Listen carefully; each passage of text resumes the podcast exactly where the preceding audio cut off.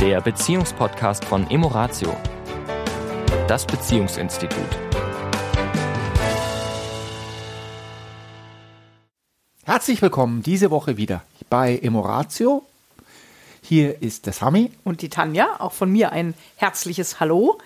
Und wir wollen uns diese Woche mit der Schuldfrage beschäftigen. Mhm. Also gibt es in Beziehungen einen Schuldigen? Also wir haben ja immer wieder, sag ich mal, den Beratungen hauptsächlich äh, den Fall, dass ja einer mitunter den größeren ähm, Schmerz hat oder sich mehr vom anderen wünscht, mehr Bedürfnisse hat, die nicht erfüllt sind.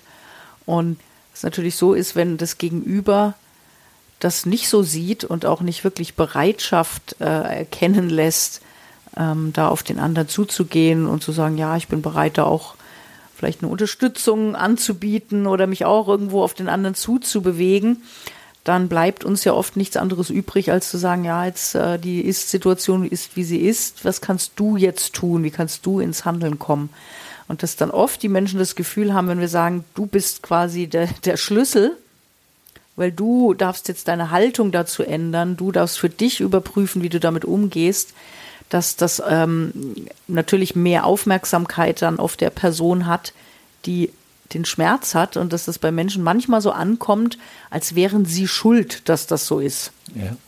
Was ja manchmal in, in der Paarberatung oder in der Paartherapie gewünscht ist, dass wir der eine oder die eine erzählt etwas und möchte von uns jetzt eine Zustimmung, dass das doch ein Fehlverhalten ist wünscht sich sozusagen einen Schiedsrichter, einen, da ist ja das Wort Richter drin. Auch jemanden, der hinter der Person steht, ne? Also so nach dem Motto, ich bin nicht mehr allein auf weiter Flur, ja. ich habe jetzt vielleicht Leute, also, die wenn, wenn, Sie, wenn Sie jetzt das hören, wenn ich jetzt Ihnen das erzähle, dann müssen Sie mir doch zustimmen, dass der andere der Schuldige ist. Der andere oder die andere jetzt da den größeren Anteil oder die Schuld an der Situation hat, in der wir uns gerade befinden.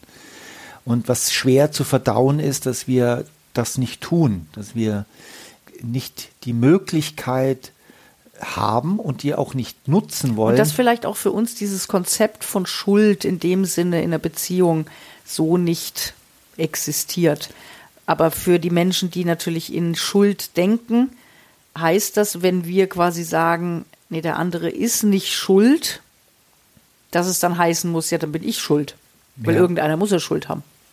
Und wie kommen wir jetzt da raus aus diesem Schuldgefühl oder dieser Schuldzuschreibung? Naja, also ähm, erst einmal ist es wichtig zu verstehen, dass wir unseren Anteil, dass wir, wenn wir in Beziehung gehen und dass wir bestimmte Dinge, Aspekte herausziehen, aus, äh, wo wir sagen, da ist ein Fehlverhalten auf der anderen Seite, dass das so stimmen mag und dass das auch jetzt, äh, aus, wenn man das auf, auf diesen einen Aspekt betrachtet, dass das natürlich stimmt.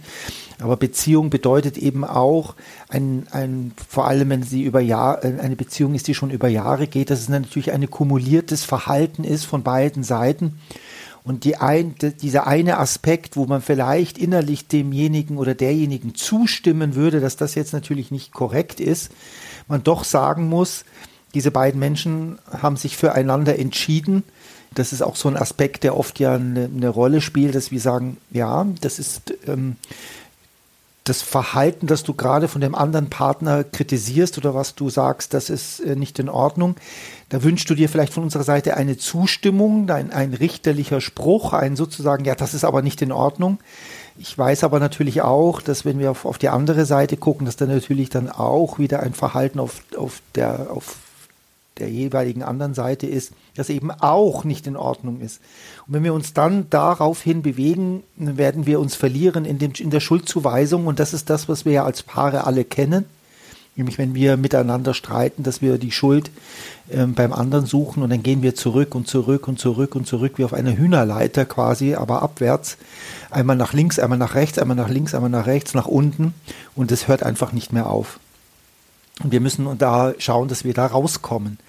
Und, und vielleicht auch an der Stelle, ähm, natürlich gibt es Verhalten, in Beziehungen das nicht förderlich ist. Also wenn zwei Menschen gesagt haben, wir möchten eine monogame Beziehung und einer geht fremd, mhm. ist das natürlich kein Verhalten, äh, wo man sagt, ja super, ne? also äh, ist äh, förderlich für die Beziehung. Ne? Es ist natürlich in Anführungszeichen ein Fehlverhalten und natürlich ist es hilfreich, wenn derjenige, ich meine in der Regel, wenn die Paare dann zu uns kommen, dann wollen sie ja wieder zueinander finden, trotz dieses Verhaltens. Mhm. Ja, und dann ist es natürlich hilfreich, wenn derjenige, der das gemacht hat, sagt, ja, das war nicht in Ordnung oder das hat ja uns nicht weitergebracht. Aber dieses Du bist schuld mhm. und du musst jetzt auch für deine Schuld büßen. Ja, und, und äh, du musst jetzt auch leiden, weil ich auch gelitten habe als der in Anführungszeichen Betrogene. Ähm, das ist zutiefst menschlich aber es bringt halt dann die Beziehung in dem Moment nicht wieder in eine gute Bahn oder wenn wir zu lange dort verharren ja. in diesem in dieser Schuldzuweisung, sondern da geht es dann letztendlich auch ums Bedauern, ums ja es anders machen wollen, aber auch ums Verzeihen. Ja. Wir haben es ja ganz oft, dass jemand das ist natürlich, liegt natürlich in der Natur der Sache, dass er dann in die, in, ja, in die, was jeder kennt, in die Opferrolle schlüpft. Und in dem Moment, wo er in die Opferrolle schlüpft oder sie in die Opferrolle schlüpft und in der Anklage ist, verwandelt sich das Opfer in einen Täter, nämlich in den Ankläger, in denjenigen, der den anderen anklagt. Und, ähm, und entwickelt sich, das ist ein wirklich ein sehr schneller, fließender Prozess, vom Opfer in den Ankläger, in den Täter. Macht damit wiederum das Gegenüber zum, zum Opfer. Opfer. Der wiederum sagt, ich, ähm, ähm, das sehe ich so nicht ein und verteidigt sich aus einer Opferrolle heraus und wird wieder zum Täter. Und äh, schon Rumi hat vor vielen hunderten Jahren gesagt, lasst uns an einen Ort begegnen, jenseits von richtig und falsch, von Schuld und Unschuld. Und wir können uns nur wieder begegnen, indem wir uns außerhalb dieser, dieser Konversation, außerhalb dieser Kommunikation begegnen.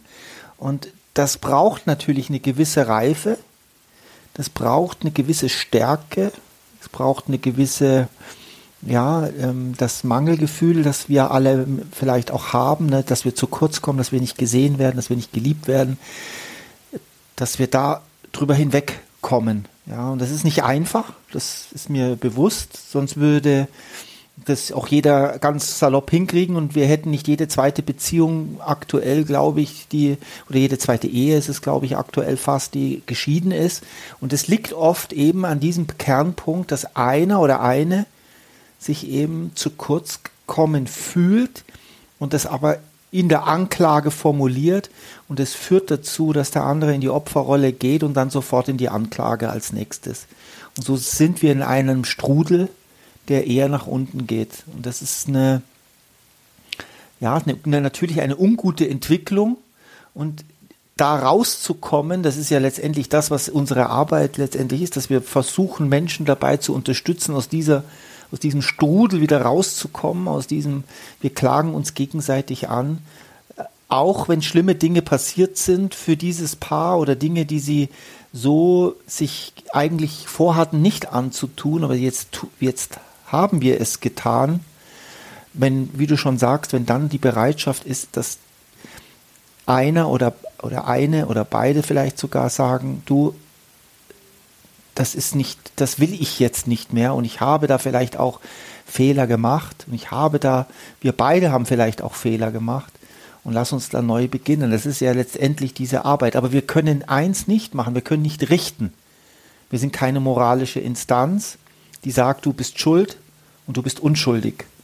Ja, das wird nicht, das wird es nicht geben. Das ist. Äh das ist eher so ein Thema eben von Ursache und Wirkung und dass immer wieder klar ist, ich verursache mit meinem Verhalten auch etwas bei dir. Das hat eine Wirkung und äh, und natürlich manchmal unbedacht, manchmal egoistisch und die Wirkung kann ich bedauern, klar.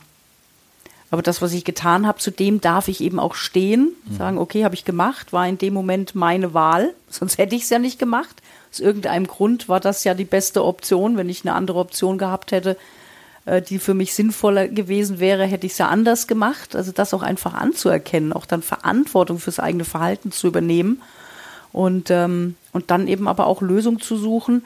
Und Lösung heißt eben auch, dass natürlich der Schmerz den Verhalten erzeugt, dass der auch sein darf, dass der auch gezeigt werden darf. Mhm. Und dass natürlich, wenn ich bei dir Schmerz erzeugt habe, ähm, das schon auch hilfreich ist, wenn, wenn ich das bedauere. Mhm. Ja, weil ich sag mal, das Letzte, was ich will, ist, dass du Schmerz hast mhm. durch mich. Mhm. Ja, aber das heißt eben nicht, ich bin schuld, sondern ich habe was getan, was in deiner Welt eben Schmerz erzeugt hat. Ja? Und das sind ja manchmal auch Dinge, ähm, der Betrug ist so, so greifbar. Aber was du vorhin auch gesagt hast, so, ich fühle mich zu wenig gesehen. Mhm. Und da sagt das Gegenüber, ja, was soll ich denn sonst noch machen? Ja, also in meinem, in meinem Rahmen sehe ich dich doch, aber wenn das nicht genügt, mhm. ja, dann, was soll ich denn machen? Na, also, dann ist auch oft eine Hilflosigkeit na, auf der anderen Seite, durchaus auch eine Bereitschaft, aber derjenige weiß gar nicht, was eigentlich von ihm erwartet wird. Aber der andere ist eben so in der Position von, du bist schuld, weil es ist nicht genug. Mhm. Und das ist ja auch das, was, was wir meinen, ja, wenn der andere dann eben so ins Unrecht gesetzt wird, weil es nicht genug ist, was er abliefert. Also es geht. Vielleicht, ich meine, vielleicht machen wir die nächste Woche, dass wir nochmal darüber sprechen, wie, wie gehen wir denn damit um, wenn jemand, hm, sage ich mal jetzt, ich, ich nenne es jetzt mal wirklich so ein Fehlverhalten hat ich nenne jetzt mal was ganz Konkretes, er ist fremdgegangen oder er flirtet oder sie flirtet. Also sie spielt sozusagen äh, mit, mit einer vereinbarten Regel, die wir getroffen haben und spielt damit und nimmt die nicht mehr ernst. Wie gehen wir damit um? Das wäre vielleicht also ganz bewusst, also auch kein, kein Verhaltensänderungswunsch. Auch das hatten wir ja schon. Mm, ja. ja. Können Gute wir Idee. nächste Woche mal drüber sprechen. Das machen wir. In diesem Sinne. Eine gute Zeit. Bis dahin. Tschüss. Ciao. Das war der Beziehungspodcast von Emoratio, das Beziehungsinstitut. Weitere Informationen zu unseren Seminaren und Paarberatungen finden Sie im Internet unter www.emoratio.de.